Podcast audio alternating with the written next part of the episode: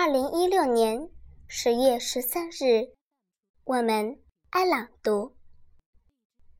大家好，我是雨琪，今天给大家带来一首儿童诗《夏天的风》，作者雪野。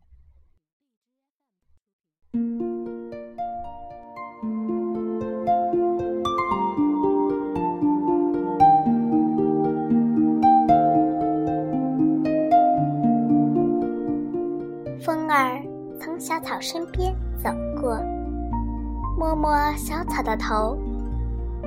你热吗？小草摇摇头。小草摆摆腰。风便把手插进裤兜兜，悄悄地走远了。